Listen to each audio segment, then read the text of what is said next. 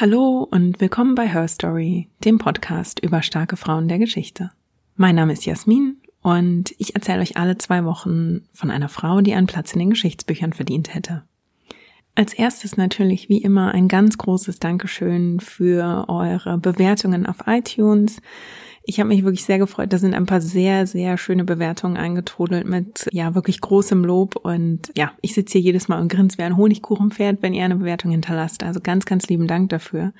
Und natürlich auch ganz lieben Dank für eure Nachrichten, die entweder per E-Mail reinkommen oder per Twitter oder auf Instagram. Ich freue mich wirklich jedes Mal, wenn ich von euch höre, egal auf welchem Kanal und egal, ob das Vorschläge sind für Episoden oder Feedback. Also ähm, ja, haut gerne in die Tasten, schickt mir eine Nachricht und ich antworte da auch, sobald ich eure Nachricht sehe. Ja, bevor wir loslegen, heute zwei Anmerkungen. Das erste ist eine Warnung, denn in der Episode heute geht es um sexuelle Gewalt. Also die eine oder der andere von euch wollen da vielleicht abschalten und dann vielleicht doch eher bei der nächsten Episode wieder mithören. Und die zweite Anmerkung ist zu Nebengeräuschen. Bei mir hängt der Nachbar die Weihnachtsbeleuchtung und die Weihnachtsdeko auf und kommentiert und klappert ordentlich rum. Ich hoffe, dass er sich nicht zu häufig im Hintergrund auf dem Tape meldet, aber es kann sein, dass ihr das ein oder andere Mal da ein kleines Geräusch hört. Und das andere Geräusch, das ihr hören könntet, ist ein leises Schnarchen. Das seid hoffentlich nicht ihr, sondern das ist in dem Fall der Hund, der sich heute hier direkt bei mir im Hintergrund aufs Hundebett gekuschelt hat und gemütlich mal wieder ein Nickerchen einlegt. Ja, damit dann genug der Vorrede und ich verrate euch, um wen es heute geht. Nämlich um Artemisia Gentileschi. Artemisia Gentileschi ist eine bedeutende und beeindruckende Malerin des 17. Jahrhunderts, die aber trotzdem weniger bekannt ist als ihre männlichen Kollegen aus dieser Zeit. Artemisia wurde stilistisch stark von einem ihrer berühmtesten Zeitgenossen geprägt, nämlich von Michelangelo de Caravaggio, und sie hat daraus ihre ganz eigene und eine wirklich starke Bildsprache entwickelt. Sie hat Gemälde geschaffen, die damals und heute die Betrachter ja zum Teil wirklich schockiert haben, aufgrund der Motive, aber auch aufgrund ja der Wirkung ihrer, ihrer Bilder. Und Artemisia selbst hat sich aber wenig um die Wirkung oder die Kritik an ihren Gemälden geschert, denn sie hat als Mädchen nach einem gewalttätigen sexuellen Angriff und dem darauf folgenden Gerichtsverfahren wirklich ungeheure Stärke bewiesen und ja, in dieser Situation auch gelernt, sich vor allem auf sich selbst zu verlassen. Und diese Überwindung des persönlichen Traumas, das sie als junges Mädchen erlebt hat, macht sie zu einer der mutigsten Künstlerinnen ihrer Zeit und zu einer Künstlerin, die Frauen in der Kunst auf mehr als eine Weise eine Stimme oder in diesem Fall ein neues Antlitz gegeben hat. Artemisia Gentileschi wird am 8. Juli 1593 in Rom geboren und wächst dort auch auf. Von ihrer Mutter kennen wir leider nur den Namen Prudentia. Von ihrem Vater Horatio wissen wir aber, dass er Barockmaler ist und er wird in der Entwicklung Artemisias auch noch eine bedeutende Rolle spielen. Orazio gehört zu den frühen Bewunderern von Michelangelo de Caravaggio. Der ist heute bekannt für Werke im Naturalismus mit großer Dramatik. Also er nutzt starke Licht-Schatten-Kontraste, um in seinen Gemälden oder auf seinen Gemälden für ja, Dramatik und große Effekte zu sorgen. Und Orazio und Caravaggio kennen sich offenbar so gut, also auch persönlich so gut, dass sie 1603 offenbar zusammen kurz ins Gefängnis gehen. Es gibt da so eine Anekdote, dass die beiden wegen Verleugnung ins Gefängnis gehen, nämlich weil sie einen anderen Maler mit schmutzigen oder böswilligen Versen diffamiert haben. Also die haben sie irgendwo an einen öffentlichen Ort geschmiert, also quasi Vandalismus, bevor es Graffiti gab. Und ja, offenbar kam man ihnen dort aber auf die Schliche und die beiden mussten dann kurzzeitig eben 1603 gemeinsam ins Gefängnis. Artemisia ist das älteste von vier Kindern und die einzige Tochter, die Horatio und Prudentia gemeinsam haben. Sie verliert ihre Mutter sehr früh, nämlich als ähm, Artemisia zwölf Jahre ist, wird sie halbweise und sie wächst also fortan in einem Männerhaushalt auf, also umgeben von ihren Brüdern, ihrem Vater, aber auch von seinen Assistenten, den männlichen Modellen und den Malerfreunden, die im Haus ein- und ausgehen. Es ist allerdings ihr Glück, dass sie nicht in die Rolle der Ersatzhausfrau gedrängt wird, was ja in dieser Zeit eigentlich gern mal passiert, wenn die Mutter früh verstirbt, dass dann die Tochter quasi ja so ein Stück weit die Rolle der Mutter, zumindest was den Haushalt anbelangt und vielleicht auch das auf die jüngeren Geschwister aufpassen, diese Rolle übernehmen muss. Horatio erkennt allerdings in seiner Tochter das künstlerische Talent. Also sie steht ihm im, in seinem Studio oft selbst Modell. Sie beginnt aber eben auch früh selbst zu zeichnen und zu malen. Und Horatio fällt auf, dass seine Tochter da tatsächlich ein Talent hat. Und er lässt sie also in seinem Studio mitarbeiten. Das heißt, am Anfang hat sie wirklich quasi noch eine ja ganz einfache mehr oder minder Assistenten- oder Gehilfenrolle. Sie bereitet Leinwände vor und mischt Farben an und so weiter. Aber ja, bald unterrichtet er sie eben auch wirklich im Zeichnen und im Malen, also in den, in den wichtigsten theoretischen und praktischen Grundlagen, die man dafür braucht. Was dabei auf der Strecke bleibt, sind Lesen und Schreiben. Artemisia wird später als 18-Jährige zugeben, dass sie mit beidem wirklich ihre Schwierigkeiten hat. Sie lebt dieses Leben als einzige Tochter Horatius relativ beschützt. Also in dieser Zeit werden Töchter eigentlich ja noch sehr im Haus gehalten und vor der Außenwelt so ein Stück weit ja eben beschützt. Sie wächst recht behütet auf und wird zu Hause unterrichtet, zumindest eben in der Malerei. Und ihr Vater Horatio heuert einen Kollegen als Lehrer für Artemisia an, nämlich Agostino Tassi. Der ist spezialisiert auf Architekturmalerei und soll Artemisia in der Perspektive unterrichten. Horatio weiß aber nicht, wen er sich da ins Haus geholt hat, denn Tassi stellt der jungen Artemisia regelrecht nach. Also sie ist mittlerweile Teenager und manche Überlieferungen besagen auch, dass Tassi quasi ein regelrechtes Komplott geschmiedet hat, Uh, unter anderem auch mit der Nachbarin Tuzia. Die lässt ihn nämlich eines Tages in den Haushalt, als Horatio nicht da ist. Und Tassi attackiert Artemisia und vergewaltigt sie an diesem Tag. Artemisia ist zu diesem Zeitpunkt 17 Jahre alt und sie beschreibt den Übergriff später, wie Tassi sie vom Schreien abhält, indem er ihr ein Taschentuch auf den Mund drückt, wie er ihre Kleider hochrafft, wie sie ihn kratzt im Gesicht und an seinen Haaren reißt. Und als er dann schließlich von ihr ablässt, eilt sie zu einer Kommode, zieht ein Messer heraus und droht ihm, ihn umzubringen, weil er sie entehrt hat. Nach der Rechtslage zur damaligen Zeit ist Tassis Vergewaltigung keine Vergewaltigung so, wie wir das heute verstehen oder nach den heutigen Maßstäben, sondern lediglich eine Entjungferung. Nach dem damaligen Recht ist es zwar auch strafbar, aber nur, weil Tassi damit Horatius Tochter ihre Jungfräulichkeit geraubt hat und das gilt damals als ein Eigentum des Vaters, als ein Besitz des Vaters. Nach dem damaligen Rechtsverständnis hat er also Horatius Eigentum, nämlich die Tochter, geschädigt. Es gibt also damals noch ein ganz anderes, um nicht zu sagen kein Konzept, dass eine Frau selbst über ihren Körper entscheiden darf.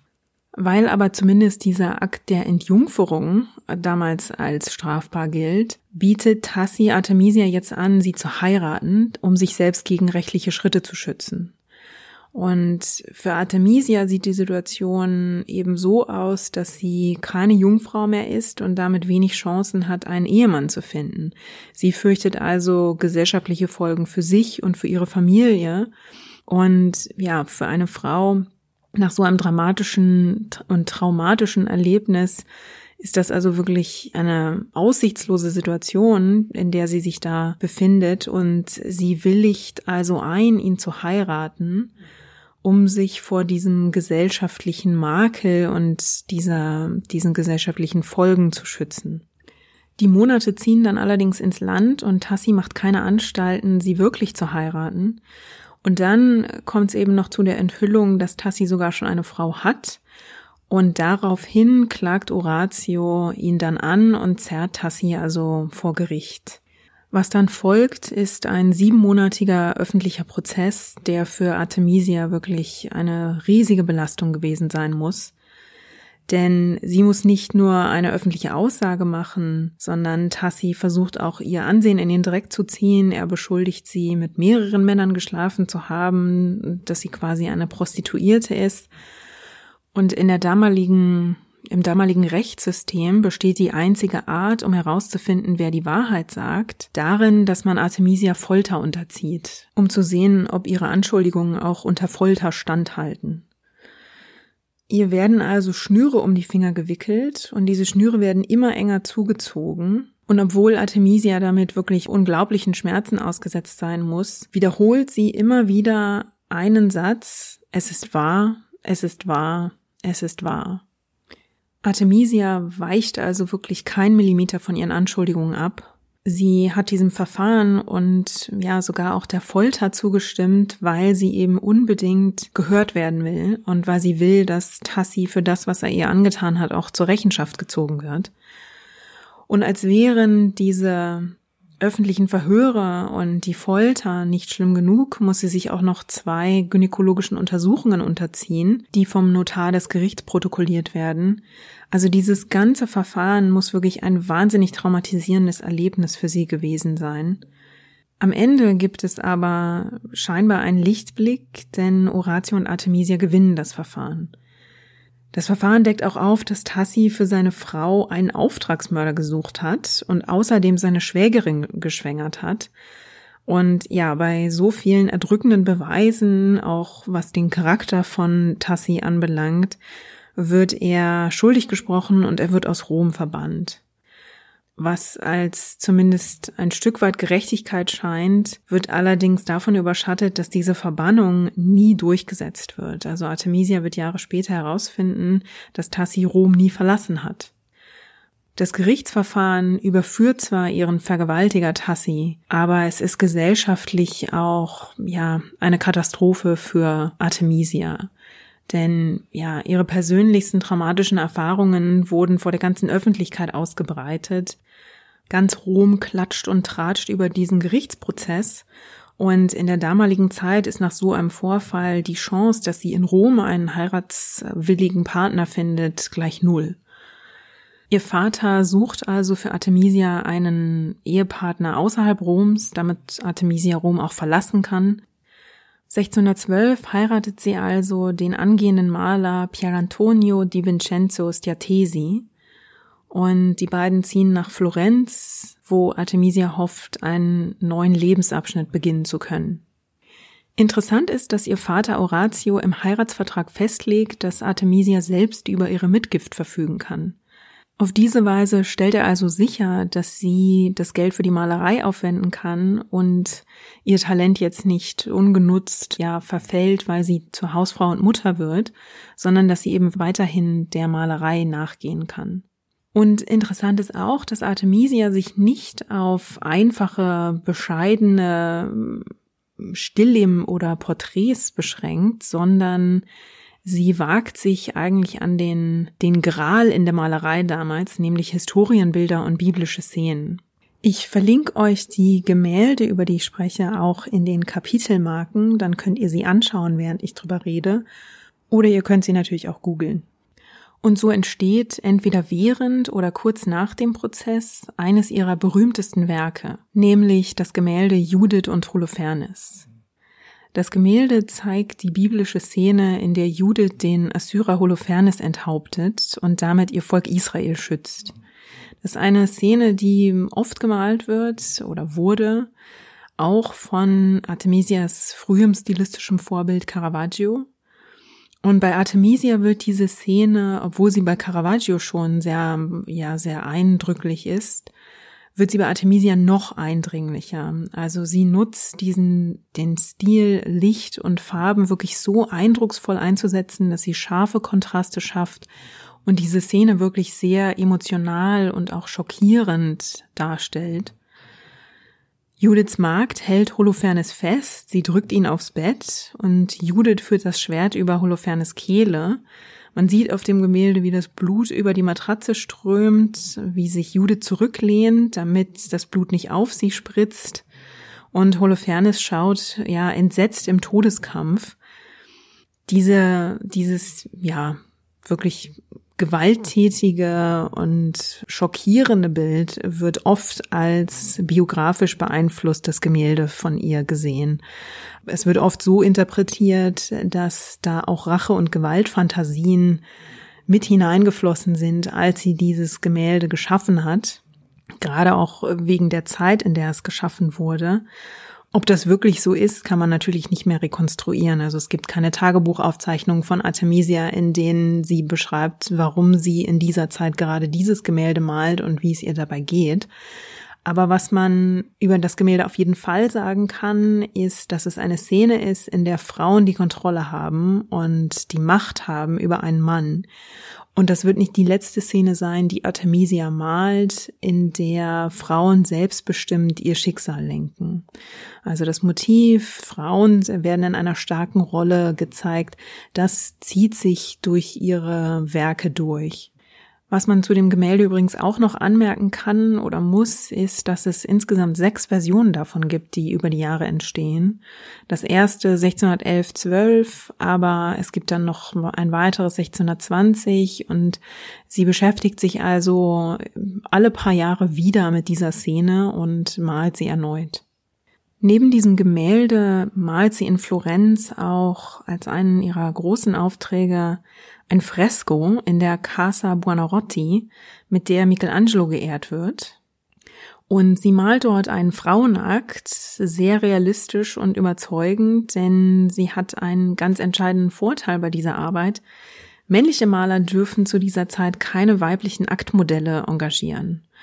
Und Artemisia muss hier natürlich nur an sich selbst herabschauen oder ihr Spiegelbild studieren, um ein realistisches Bild einer Frau schaffen zu können. Und das ist auch eines der Details ihres Schaffens, für das sie bekannt wird, nämlich dass sie Frauenkörper wirklich sehr realistisch darstellen kann.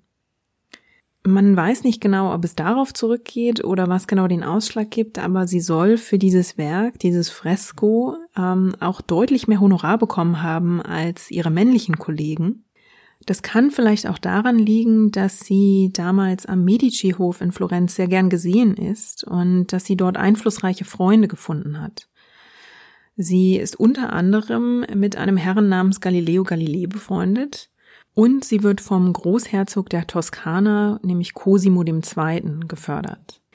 1616 ist sie in Florenz so bekannt und angesehen, dass sie als erste Frau aufgenommen wird in die Accademia dell'Arte del Disegno. Und das ist die erste Frau seit der Gründung 1563, der diese Ehre zuteil wird. Sie ist also beruflich in Florenz eigentlich sehr erfolgreich, aber privat hält ihr Leben doch noch einige Enttäuschungen bereit. Es stellt sich nämlich heraus, dass ihr Ehemann Pier Antonio, der vermeintlich angehende Maler, eigentlich ein Tunichtgut ist, der noch dazu nicht mit Geld umgehen kann, geschweige denn regelmäßig welches verdient. Das heißt also, Artemisia wird eigentlich diejenige, die den Haushalt versorgt. Und zu dem Haushalt gehören auch bald fünf Kinder. Allerdings erreicht nur eines davon, nämlich die Tochter Prudentia, wirklich das Erwachsenenalter. Alle anderen Kinder sterben entweder noch im Säuglingsalter oder als sehr junge Kinder.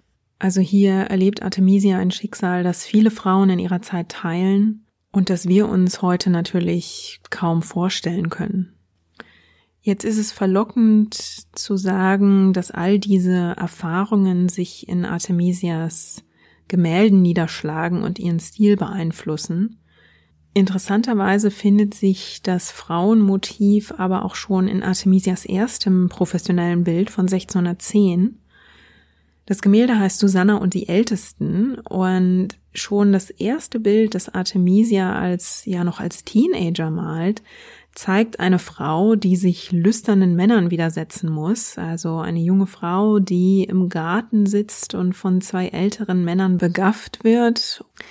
Auch das ist ein wiederkehrendes Motiv in der Malerei und ein Motiv, das auf einer biblischen Erzählung beruht. Und Artemisia malt Susanna aber nicht wie oft von ihren männlichen Kollegen angelegt als erotische, verführende junge Frau, quasi als Lustobjekt, sondern sie zeigt sie als eine Frau mit eigenem Willen, die sich ja widersetzt, die diesen beiden Männern die abwehrende Hand äh, entgegenhält und sie reduziert diese Frau in dem Gemälde also nicht auf Schönheit, Erotik oder Lust, sondern zeigt eine Frau mit eigenen Gefühlen und eigenem Willen. Und auch das ist also ein Motiv, das sich immer wieder in ihren Werken findet. Also sie malt später auch Maria Magdalena, sie malt Lucretia, sie malt Cleopatra. Alles Frauen, die uns heute ein Begriff sind, weil sie selbstbestimmt auftraten. Durch die Hofkultur bei den Medicis kann sich Artemisia professionell weiterbilden und weiterentwickeln. Also sie sieht auch andere künstlerische Einflüsse, die in ihre Werke einfließen. Und auch privat gibt es einen neuen Einfluss. Es entwickelt sich in Florenz nämlich ein seltsames Liebesdreieck. Artemisia hat eine Affäre mit Francesco Maringhi, einem äh, wohlhabenden Adligen. Und während Artemisia ihm Liebesbriefe schreibt, schreibt ihr Ehemann dem Geliebten seiner Frau Bittbriefe. Denn obwohl Artemisia mit ihren Werken relativ gut Geld verdient, steckt die Familie permanent in finanziellen Schwierigkeiten. Und ihr Ehemann Pier Antonio ist dann derjenige, der Briefe an Artemisias Geliebten schreibt und ihn dort um Geld bittet. Und Artemisias Geliebter, Francesco Maringhi, leistet diese finanzielle Unterstützung offenbar auch mehr als einmal. Die genauen Umstände und Motivationen dahinter bleiben allerdings bis heute im Dunkeln. Offenbar wird diese Affäre am Hof dann aber doch zum Klatsch und die finanziellen Probleme reißen für Artemisia und ihren Ehemann nicht ab. Deshalb ziehen sie 1620 zurück nach Rom. Es sind also acht Jahre seit dem Vergewaltigungsprozess vergangen und bei ihrer Rückkehr nach Rom erfährt Artemisia, dass Tassi nie in die Verbannung getrieben wurde, zu der er eigentlich verurteilt wurde. Es gibt die Vermutung, dass ihr Ehemann einen Mordversuch gegen Tassi unternommen hat, der dann aber scheiterte. Viele Quellen und Belege lassen sich dafür nicht finden, aber immerhin muss sich Tassi wenig später erneut vor Gericht verantworten, weil er Inzest begangen haben soll. Derweil endet die Ehe zwischen Artemisia und Pier Antonio. Zwar nicht in Scheidung, sondern in Schweigen denn nach 1623 taucht er in Artemisias Briefen schlichtweg nicht mehr auf und seine Spur verliert sich quasi. Wir wissen, dass sie sechs Jahre in Rom lebt und hier dank ihrer Talente auch wieder gute Kontakte knüpft zu anderen Malern, zu den Anhängern von Caravaggio, dessen Stil auch sie so stark beeinflusst hat, und zu Kunstliebhabern und Sammlern. Und genau über diese Kontakte bekommt sie eben immer wieder Aufträge, mit denen sie sich ihr Leben finanzieren kann. Beim prestigeträchtigsten Auftraggeber in Rom, nämlich dem Papst, sind ihre Gemälde mit den starken Kontrasten und den realistischen Szenen leider nicht so gefragt. Der Papst vergibt zwar regelmäßig Aufträge für Gemälde und Fresken, aber Papst Urban VIII. ist eben leider kein Fan von den Caravaggisti. Und so entscheidet sich Artemisia entweder 1626 oder 1627 erneut für einen Umzug diesmal nach Venedig. Offenbar geht es auch hier wieder darum, größere Aufträge zu bekommen, also wirtschaftlich Stabilität zu haben. Und wir wissen nicht wahnsinnig viel aus dieser Periode ihres Lebens, aber man kann vermuten, dass sie hier auch künstlerisch einige Freiheit genossen hat, weil Venedig zu dieser Zeit eben ein anderes, liberaleres Lebensumfeld ist als Rom eines, in dem die Inquisition nicht ganz so wütete, in dem sie sich also als Künstlerin vielleicht gefühlt auch etwas besser entfalten konnte. Trotzdem zieht sie schon 1630 erneut um, diesmal nach Neapel, und damit folgt sie unter anderem auch den Spuren von Caravaggio, der selbst ähm, eine Zeit lang in Neapel gelebt hat und sie tut in Neapel das, was sie auch in den anderen Städten getan hat. Sie knüpft wieder Kontakte zur lokalen Künstlerszene und eben zu Auftraggebern. Und mittlerweile ist sie auch wirklich bekannt für ihre Werke, für ihren Stil und für diese Ausdrucksstärke. Außerdem entstehen während ihrer Zeit dort auch Gemälde, die nicht mehr nur Frauenszenen zeigen, sondern zum Beispiel auch die Geburt Johannes des Täufers. Sie bleibt aber eben diesem Historien- und biblischen Szenenbild in ihren Gemälden immer treu. 1638 besucht sie dann den Hof von Karl I. in England, nachdem sie eine Einladung dorthin bekommen hat. Diese Einladung an den Hof hat wahrscheinlich zwei Gründe. Zum einen ist Artemisias Stil mittlerweile auch über Italien hinaus bekannt und zum anderen arbeitet am Hof Karls I. einer ihrer größten Förderer, nämlich ihr Vater Oratio. Der ist seit einiger Zeit Hofmaler am Hof von Karl I. und wird also mit seiner Tochter quasi wieder vereint, als sie die Einladung an den Königshof annimmt. Und gemeinsam arbeiten die beiden dann an einem Gemälde im Queen's House außerhalb Londons, was heute übrigens nicht mehr außerhalb Londons ist, sondern schon zu London gehört, weil die Stadt so gewachsen ist. Karl I. war ein großer Kunstliebhaber und Artemisia malt hier am Königshof eines ihrer bedeutendsten Werke. Ihr Selbstbildnis als Lapitura, die Allegorie der Malerei. Künste werden ja damals oft als Frau dargestellt. Also die Kunst ist das Schöne, ob es die Musik ist, die Malerei. Das wird auf Gemälden oft als Frau dargestellt und Artemisia hat hier natürlich einen Vorteil, den ihre männlichen Malerkollegen nicht haben, weil sie selbst eine Frau ist. Und so kann sie dieses Gemälde schaffen und das Gemälde sogar als Selbstbildnis anlegen das zeugt natürlich von einem Selbstbewusstsein, dieses Porträt zum Selbstporträt zu machen. Sie malt sich also als selbstbewusste und selbstbestimmte Künstlerin in einer Zeit, in der viele Frauen nicht einmal einen Beruf erlernen oder innehaben, geschweige denn Malerin werden. La Pittura zeigt sie ganz auf ihre Arbeit konzentriert und sie blickt auf dem Gemälde auf eine Leinwand, die wir als Betrachter nicht sehen können. Sie trägt ein farbiges, aufwendiges Gewand. Sie hält die Palette mit der einen Hand, den Pinsel mit der anderen. Ihr Haar hängt hier lose aus der Frisur, eine Kette baumelt über ihrem Dekolleté und Artemisia ist also mit diesem Selbstporträt wirklich ganz in ihre Kunst versunken. Sie zeigt sich nicht als feine, total herausgeputzte Frau der höheren Gesellschaft oder Dame der höheren Gesellschaft, sondern eine ganz in ihre Kunst, in ihr Werk versunkene Künstlerin. Dieses Gemälde zeugt also wirklich von einem großen Selbstbewusstsein und auch einer Position, die sie da für sich beansprucht in der Kunst ihrer Zeit und ist deswegen eben ein so beeindruckendes und bedeutendes Werk aus ihrem Schaffen. Artemisias Besuch am Königshof währt allerdings nicht wahnsinnig lang, denn England stürzt 1642 in den englischen Bürgerkrieg und Artemisia verlässt das Land also noch vor diesen politischen Tumulten und kehrt nach Neapel zurück. Dort entstehen dann einige ihrer Spätwerke, zum Beispiel neuere Versionen von Susanna und die Ältesten, Lucretia, sie malt die Madonna mit dem Kind, Sie hat also noch eine sehr produktive Schaffensperiode, was auch daran liegen kann, dass sie wiederholt in Geldnot ist. Das ist eine der wenigen Dinge, die wir aus ihren letzten Jahren wissen. Es gibt einige Briefe, in denen sie eben um Geld bittet und auch um Vorauszahlungen, damit sie Gemälde schaffen kann.